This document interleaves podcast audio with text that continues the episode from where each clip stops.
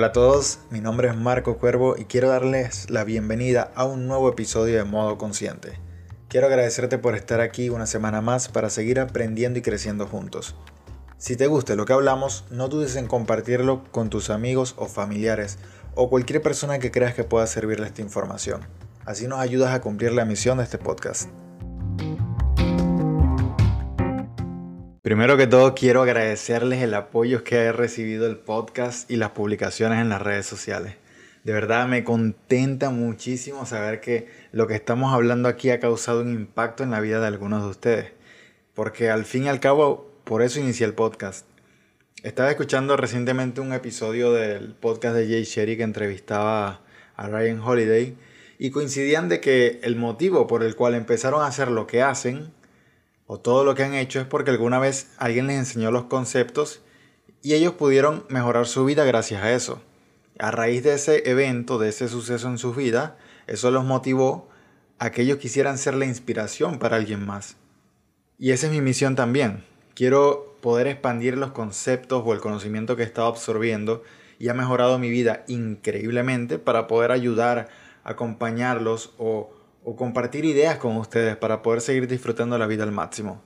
Dicen que el mayor bien está en servir y la verdad me ha sentado súper bien hacer este podcast y compartir ideas con ustedes. Así que gracias por el apoyo y espero que ustedes puedan disfrutar esto de la misma manera en que lo hago yo. Hoy quiero compartir con ustedes cinco trucos o más bien estrategias que he ido aprendiendo y me han ayudado de manera increíble a entender mejor este tema de los hábitos.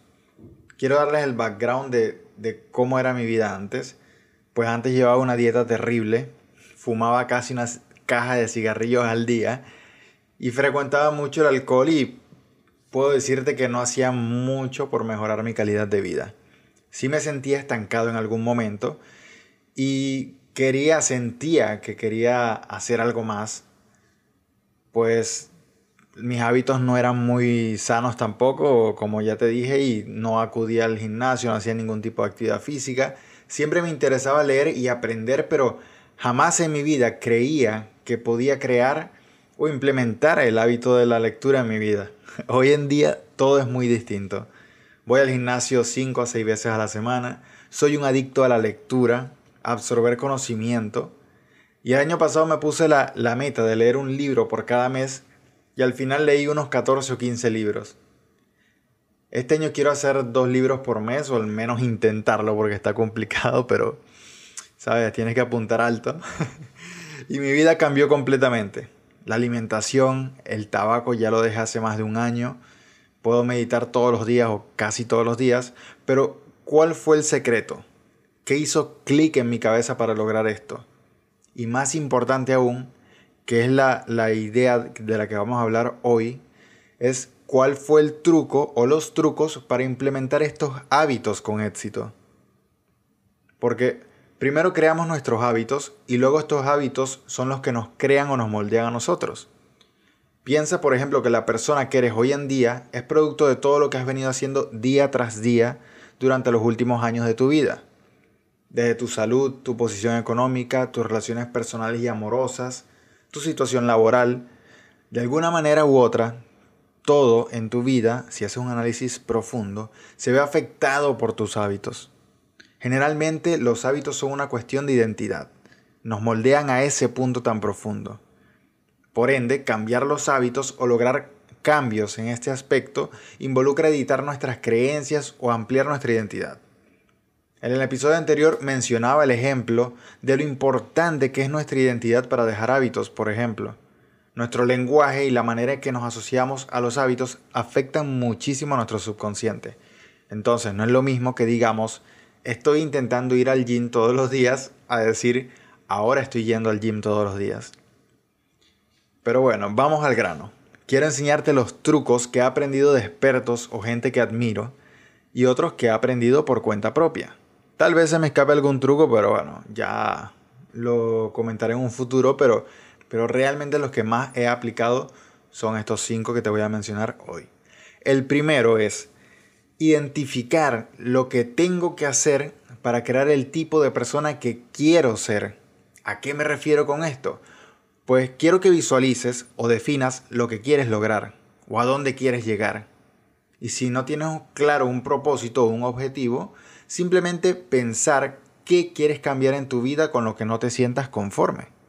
Es decir, entender qué te gustaría mejorar o cambiar. Cuando hay algo que haces ya por hábito, haces sin darte cuenta, pero que no sientas que, que seas tu mejor versión en ese momento. Lo que intento hacerte ver es la importancia de definir tu razón o tu porqué de todo lo que vas a hacer, porque va a ser difícil. Entonces necesitas algo que entre en razonamiento con la identidad que quieras crear. Eso es lo que te va a llevar a mantenerte firme cuando tengas días flojos. Un concepto filosófico que aprendí, que me voló la mente, fue el siguiente. Tienes que crear los valores que definirán tu identidad, porque serán tu base para resistir las emociones pasajeras. Pero estarás pensando, Marco, ¿pero qué es eso de las emociones pasajeras? Pues son la flojera, la pereza, la rabia, el mal humor, la tristeza, frustración y no sé, cualquier tipo de emoción negativa que te puedas imaginar, incluso no negativa, pero todo ese tipo de, emociones son pasajeras. Incluso las, buenas, la, la felicidad es efímera también. Entonces los valores que regirán tu identidad serán permanentes. Pues y te preguntarás cómo funciona esto entonces, ¿de qué sirve tener unos valores que regirán mi identidad?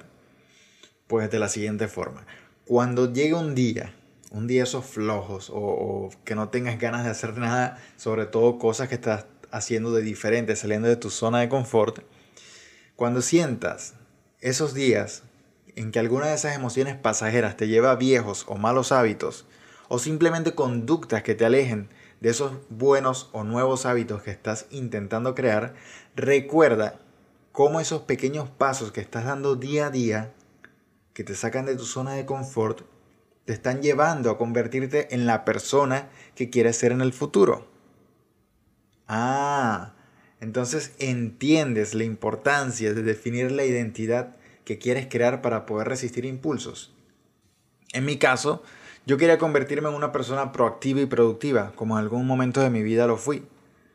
Tenía claro lo que tenía que hacer para lograrlo y gracias a eso es que he podido vencer la procrastinación que antes era mi máximo impedimento. Mira, yo era antes el rey de la procrastinación. era experto en hacerme el loco cuando tenía que hacer algo que no me sentía nada cómodo haciendo. Entonces ese era el primer paso. El segundo truco es llevar registro de todo lo que vas haciendo día a día. Es decir, llevar la cuenta. En marketing hay un dicho de que, dice algo como que lo que no es medible no es mejorable. Hoy en día tengo hábitos ya marcados, pero cuando comencé a implementarlos llevaba una cuenta en una pizarra. Entonces en esa pizarra ponía metas de 15 días, 30 días, 60 días, 100 días, de tal manera que pudiese ver de manera tangible los progresos que iba haciendo. ¿Cuál fue el resultado? Pues que los primeros días, cuando sentí impulsos, me recordaba, Marco, vamos, tienes 20 días, no puedes tirar 20 días a la basura.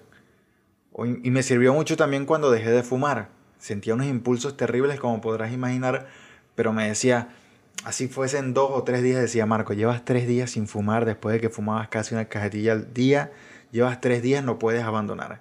Y así me mantenía, llevando la cuenta. Esa era una manera de neutralizar las emociones pasajeras de las que hablamos también. Dicen que realmente la cantidad de días necesarios para implementar un hábito, haciéndolo todos los días a la misma hora, son 60 días o algo así, entre 60 y 70. Pero realmente esos días te transcurren rápido si al principio vas poniendo metas pequeñas. Entonces, utiliza metas pequeñas que puedas ir escalando y llevando la cuenta y aumentándola progresivamente. El tercer truco, este me encanta, es utilizar la magia del interés compuesto. No puedes mejorar un hábito que no has implantado ni siquiera. No pienses en los hábitos como un objetivo, sino como un proceso de mejora continua. No puedes caminar un kilómetro de un salto, tienes que dar muchos pasos para llegar a ese kilómetro. Entender el concepto del interés compuesto me cambió la vida. Si eres tan perfeccionista o impaciente como yo, me podrías entender. No hay ninguna cosa que valga la pena que podamos lograr de inmediato. Siempre es producto de muchos avances pequeños pero constantes. Lo mismo es con los hábitos. Por ejemplo, si quieres implantar el hábito de la lectura, agarras un libro que te guste o te llame la atención y empiezas todos los días. Si es a la misma hora, mejor, porque ya después lo harás de manera automática. Pero empiezas una página al día. Una, una. Si se te hace muy difícil leer como me pasaba a mí antes, agarra una sola página y la lees. Entonces, cuando ya, cuando en días que sientas que quieres continuar, hazlo, lee más de una página. Pero que tu meta sea una página al día. Hazlo así por una semana. La segunda semana puedes moverlo a dos páginas o tres páginas. La tercera semana aumentas progresivamente y así. Entonces, si hay días, como ya dije, si hay días que quieras leer más, hazlo. Pero entiende que tu objetivo diario será el mismo durante esos días de esa semana. Entonces, gradualmente o exponencialmente irás subiendo o mejorando ese hábito. Lo mismo aplica al gimnasio. Escuché una vez una experiencia de un señor que tenía sobrepeso y llevaba una vida muy sedentaria pero aplicó una manera, una estrategia, perdón, interesante. Él iba todos los días a la misma hora, iba cinco minutos al gimnasio. Iba, estaba allí un ratito, dos minutos, cinco minutos, y se iba casi inmediatamente. Porque él quería, primero que todo, crear el hábito de ir al gimnasio. Ya luego fue aumentando la duración allí, igualmente el tiempo que dedicaba a hacer los ejercicios, las máquinas, las pesas, etc confía en el interés compuesto de que con el tiempo el esfuerzo que vayas poniendo irá creando momentum o efecto avalancha y cada vez tendrás menos fricción o dificultad haciendo lo que antes te costaba hacer. Ahora vamos con el cuarto truco, este es muy importante. Modifica tu entorno social y además crea compromiso social. Explico primero la parte del entorno. ¿Has escuchado la popular frase que dice dime con quién andas y te diré quién eres? O hay otro que creo que dice como que de las cinco, no, eres el resultado de las cinco personas con las que más pasas tiempo, algo así. Pero así como nuestro entorno social nos ha llevado a donde estamos ahora, bien sea para bien o para mal, también es un factor que influirá muchísimo en lo que lograremos en el futuro. Las personas que están junto a nosotros o en cercanía social nos pueden inspirar como también nos pueden desalentar. Por ejemplo, si quieres dejar el alcohol o el tabaco o cualquier mal hábito, tampoco vale de mucho que frecuentes tanto amistades que salgan mucho de fiesta o que hagan esas cosas con frecuencia. Ojo, no estoy queriendo decir que eso las haga malas personas. Lo que estoy queriendo decir es que los hábitos o las costumbres son contagiosas. Y si tus intereses personales son muy diferentes a sus intereses o prioridades, esto afecta mucho porque tenemos el instinto social de encajar. Por ejemplo, muchas personas me han dicho que son fumadores sociales, pero lo quieren dejar el tabaco. Sin embargo, cada vez que salen de tragos con amigos, les provocaba fumar porque han bebido un poco y sus amigos son fumadores, entonces esto les genera tentación. ¿Crees que sería un entorno que se alinea con tus intenciones de dejar un mal hábito o de implementar uno nuevo? Ciertamente hay formas diferentes de pasar el tiempo con amigos porque vuelvo y repito, eso no determina que sean buenas personas o no. Simplemente que hay maneras, de hay maneras perdón, de compartir con ellos sin que eso se interponga con tus deseos. Igualmente, si quieres implementar nuevos hábitos como hacer deporte, pues puedes buscar asociarte con personas que ya sean deportistas o hagan deporte constantemente y eso te animará o te levantará. Ahora, lo del compromiso social es algo muy efectivo, para mí fue muy efectivo y he escuchado que para otras personas también es algo científicamente o socialmente comprobado que cuando escoges un amigo o un familiar o alguien de tu confianza y le dices, mira, me estoy comprometiendo a empezar a hacer deporte. Y empiezas a hacer deporte. Cuando te creas una meta, normalmente tenemos el impulso y, no lo pensamos mucho, pero en los días flojos o cuando estemos empezando a sentirnos más flojos, tenemos ese compromiso social con esa persona o, incluso lo puedes hacer en tus redes sociales y, compartir en Instagram, en las historias de Instagram o algo que estás empezando a ir al gimnasio o cambiando tus hábitos.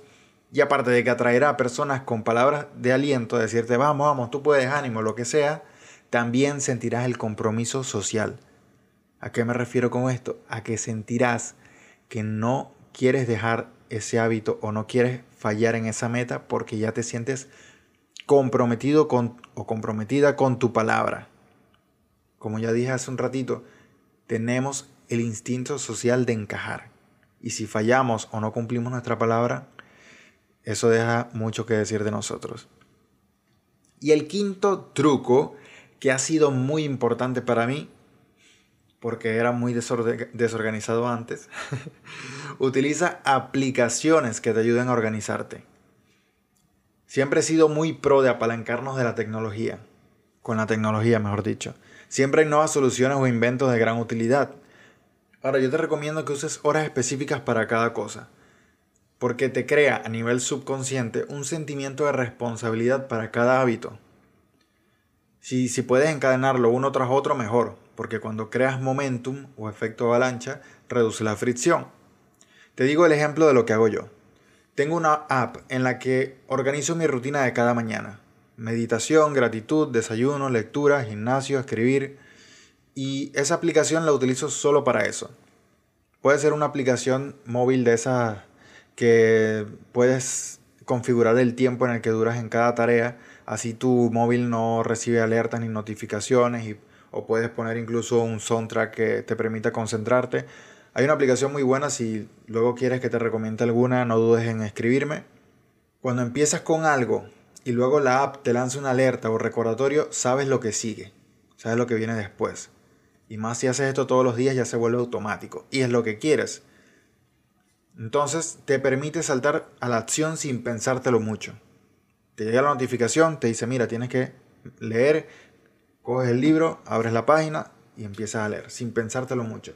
Para otros hábitos o responsabilidades que tengo que hacer en el día, por ejemplo, grabar el episodio o escribir el episodio o hacer un curso tal, lo organizo también con hora, con día, pero utilizo Google Calendar. Nuevamente intento organizar las cosas con una hora específica, así sean tonterías, pero aparto el tiempo para cada cosa. Quiero que entiendas que cuando apartas el tiempo para cada cosa, genera un sentido de responsabilidad. Puedes crear horas específicas hasta para los hábitos que usas para distraerte. Por ejemplo, eh, jugar o jugar videojuegos o mirar Netflix o navegar en redes sociales, lo que sea, pero aparte una hora. ¿Por qué? Porque de esta manera sabes que tendrás tiempo en el día para hacer las cosas que te divierten también. En otras palabras, apartar tiempo también para las distracciones disminuye el riesgo de procrastinación.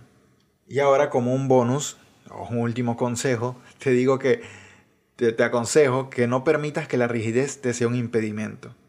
Debes tener disciplina, por supuesto, como todo en la vida, pero no quiero que abuses de la rigidez. Con esto quiero decir que si hay un día que no haces algo a la misma hora, no pasa nada. Puedes hacerlo en el transcurso del día, pero intenta conseguir que ese día siga sumando a la cuenta que estás llevando. Entonces, hacemos un resumen de los cinco trucos. El primer truco, identificar lo que tengo que hacer para crear el tipo de persona que quiero ser. El segundo, llevar registro de todo lo que vas haciendo día a día, llevar la cuenta. El tercer truco, utilizar la magia del interés compuesto. No puedes mejorar lo que no, lo que no estás midiendo. El cuarto truco, modifica tu entorno social y crea un compromiso social. Y el quinto truco, Utiliza aplicaciones que te ayuden a organizarte. Y si tienes trucos que te han ayudado a implementar hábitos, también me encantaría saber cuáles son, cómo los usas, porque aquí estamos para aprender todos. Y recuerda, nosotros creamos nuestros hábitos para que luego esos hábitos nos creen a nosotros. Y eso es todo por hoy. Estoy muy agradecido de que hayas llegado hasta aquí significa que te gustó el episodio. Y si es así, te invito a compartirlo con tus amigos o postearlo en tus redes sociales y etiquetarme. Espero que hayas aprendido algo nuevo y ojalá, más que nada, que puedas sacarle provecho al episodio de hoy y puedas aplicar algo de esto en tu vida. Déjame saber cualquier duda o comentario que tengas y estaré encantado de compartir ideas contigo. Nuevamente gracias y que tengas una semana en modo consciente.